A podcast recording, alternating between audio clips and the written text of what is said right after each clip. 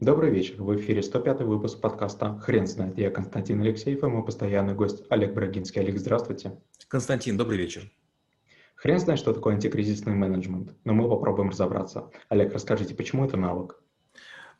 В какой-то ситуации случается некая техногенная авария, не дай бог э, серьезные увечья или гибель людей, а, катастрофа, происшествие. И в этой ситуации, естественно, слишком много людей, которые вместо того, чтобы помогать, участвовать, соболезновать, достают телефон и начинают все снимать. И если в эфире появится не ваш репортаж, не ваш ролик, не ваши слова, на вас могут повесить всех собак. Знаете, как говорят, а, ложки нашлись, а впечатление осталось. Поэтому крайне важно научиться очень быстро реагировать. Для этого вы должны знать, кто ваши спикеры, а, вы должны иметь примерные заготовки, и вы должны иметь штаб чрезвычайный. Люди, которые хорошо там разбираются, понимают, что по такому-то сигналу они должны все выйти или в какое-то пространство интернет, или должны поместиться в какую-то э, аудиторию для того, чтобы быстро все обсудить и начать действовать.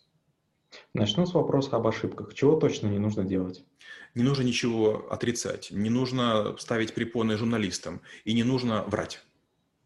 Какие принципы нужно взять за основу в, в кризис?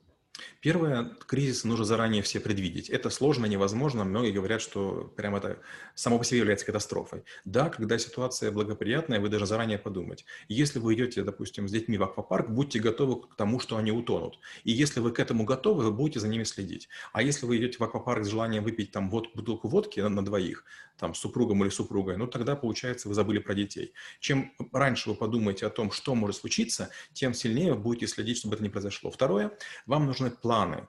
Кто делает что в такой-то ситуации. И как только вы их прорисовываете, вас охватывает ужас, вы все боитесь. Но поверьте, это очень здорово. Лучше испугаться виртуально, чем потом в реальной жизни. И третье, необходимо учение. Время от времени нужны пожарные учения, антитеррористические, ну и другие всякие. Нужно ли приглашать специалистов со стороны для того, чтобы они решили проблему? А, если вы наемник, конечно же, вам до этого не будет дела. Но если вы руководитель, вы генеральный директор компании, вы понимаете, что если вы ошибаетесь, вам ответит тюрьма. И в этой ситуации, поверьте, лучше нанять специалистов, им заплатить, для того, чтобы они все внимательно проверили. Тогда будет понятно, что вы как руководитель препятствовали большинству видов аварий, катастроф и происшествий. Вы добросовестно действовали на их упреждение. И наоборот, если вы думаете, что вы самый умный, сэкономили денег, вам припишут халатность, а это усиливает, к сожалению, уголовную ответственность. Верно ли утверждение, что если иметь стратегию, то антикризис-менеджмент не понадобится?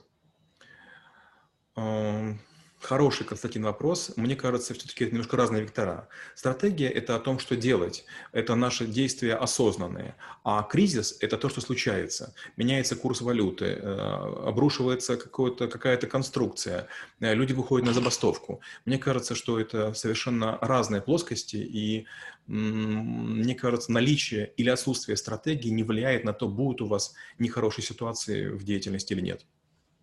Как вы преподаете навык в школе трэблшутеров?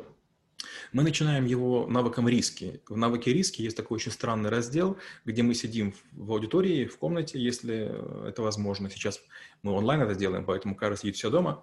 Но я говорю, напишите 100 рисков, которые вас поджидают в, в этом помещении. И большинство людей рожают штук 20 или 15. И они говорят, это все я начинаю им говорить то, что в моем опыте случалось. У всех лезут волосы дыбом, все такие, как, это возможно, и это возможно. Я говорю, ну, к сожалению, вот реальная жизнь, она гораздо более э, такая изобретательная, чем все мы вместе взятые.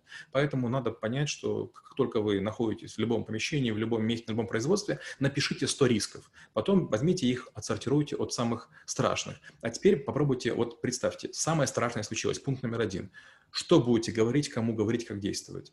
И вот получается на первые 3-5 таких серьезных вызовов, угроз, опасностей необходимо предложить некий план действий. И каждый человек что-то предлагает, а потом я всех спрашиваю, скажите, что необычного вы услышали у, у других людей? И почти каждый говорит, я предложил 5 или 7 пунктов, но Вася сказал то-то, Константин то-то, Максим то-то, Сергей то-то.